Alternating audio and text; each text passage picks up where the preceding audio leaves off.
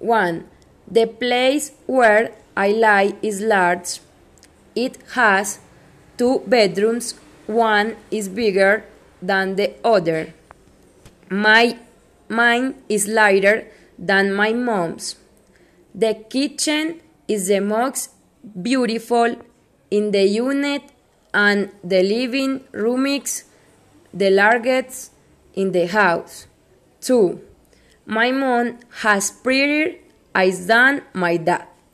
She is shorter than my dad, but the smallest in the family is my uncle John. My mom and my dad are the best in the world. 3. I have be, been in San Andres Islands. When I was there, I visited the aquarium. I eat seafood. I went to the beach, danced and had fun. Also, I got and I had to go to the hospital.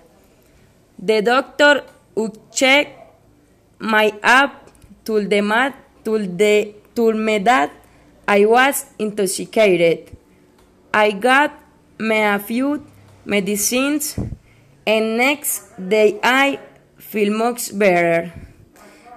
In houses I was able to go to the mall with my family and with buy a few articles and souvenirs for when we return from the trip.